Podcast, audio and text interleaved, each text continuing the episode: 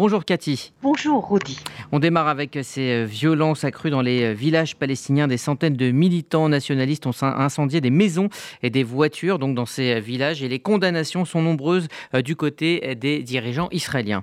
Absolument, condamnation et surtout beaucoup d'inquiétude, euh, Rudy, parce que après l'attentat euh, d'Eli, où on se rappelle quatre Israéliens ont été euh, assassinés, il y a une série d'exactions anti-palestiniennes dans toute la zone autour de Eli, autour de, la, de cette, du lieu de l'attentat, sans que Tsahal ne réussisse véritablement à arrêter ces exactions. Il faut dire également que de l'autre côté, il y a également des exactions palestiniennes anti-israéliennes contre euh, des Israéliens avec des jets de pierre presque incessants et également un autre attentat qui a été évité de justesse euh, hier.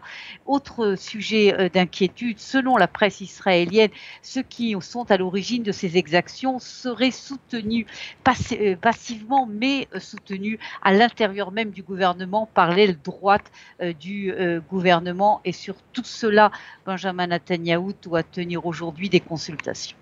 Israël a déposé une plainte auprès du Conseil de sécurité de l'ONU alors que depuis plusieurs jours, deux tentes ont été installées par le Hezbollah à Ardov, à la frontière nord avec le Liban, au-delà de la ligne bleue. Absolument. Il s'agit d'une provocation qui est très grave du point de vue israélien dans cette zone déjà malheureusement célèbre des fermes de Sheba, euh, où la souveraineté est israélienne, mais une souveraineté qui est contestée par le Hezbollah.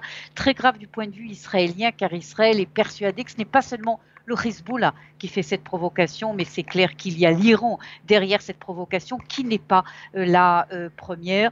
Et donc Israël a porté euh, plainte et également mené des opérations sur le terrain.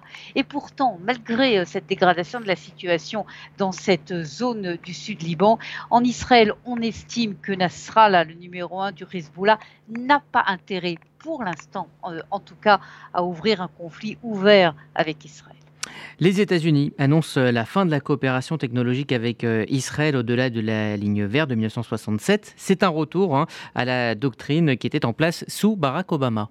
Absolument, et qui avait disparu hein, du temps euh, de Trump et qui inquiète énormément euh, les euh, Israéliens, les autorités israéliennes. Il y a eu d'ailleurs des consultations sur ce sujet directement entre Israël et les États-Unis. Apparemment, Israël n'est pas arrivé à convaincre l'administration Biden de, ne pas revenir justement à cette doctrine de, et de Barack. Il souligner également que cela a des conséquences très graves pour Israël. On se rappelle qu'il y a une grande université qui a été construite à Ariel, euh, qui se trouve du point de vue international sur des territoires occupés par Israël. Pour Israël, il s'agit de territoires qui doivent revenir à Israël. Il s'agit d'une des grandes universités euh, israéliennes et cette décision américaine, évidemment, est un coup très dur pour euh, cette université, pour les milliers d'étudiants euh, qui étudient en ce moment même dans cette université. Il y a également une euh, faculté de médecine qui doit être ouverte dans les mois prochains à l'université d'Ariel. Évidemment, toute cette activité universitaire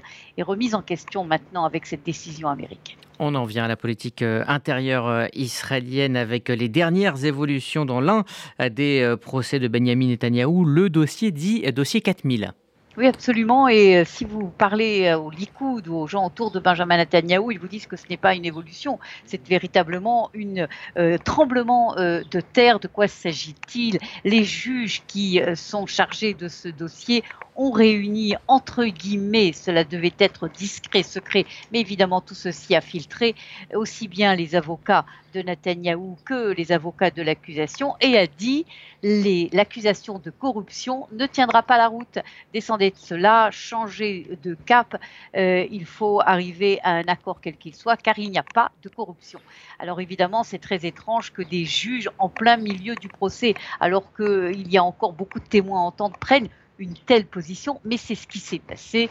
Et donc, autour de ça, euh, évidemment, chacun euh, avance ses positions. Pour Benjamin Netanyahu, c'est la preuve de ce qu'il a dit depuis le début. Il n'y a jamais eu rien, il n'y aura rien.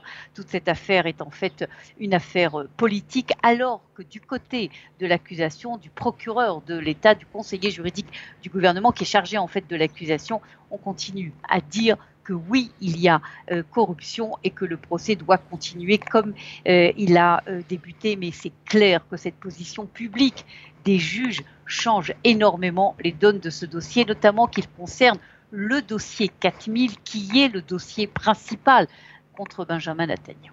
Et puis enfin, on connaissait Israël pour ses oranges, moins pour ses carottes et ses pommes. Pourtant, les exportations de carottes et de pommes de terre battent des records absolument les carottes, les pommes de terre, les aubergines et toutes sortes d'autres également agrumes et légumes. Et la raison, euh, Rudy, c'est la haute technologie israélienne qui évidemment domine dans l'agriculture israélienne et qui permet de donner des réponses très rapides lorsque le marché international en a besoin.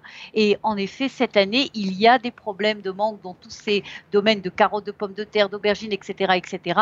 Et Israël, par ses moyens technologiques, qui peut répondre très rapidement et accélérer, si vous voulez, euh, euh, la, production de ces euh, légumes, permet de donner une réponse. Et en effet, Israël exporte énormément dans ce domaine. Il faut rappeler également qu'Israël exporte également des produits de luxe en direction des marchés américains et européens, là également en raison de la haute technologie israélienne.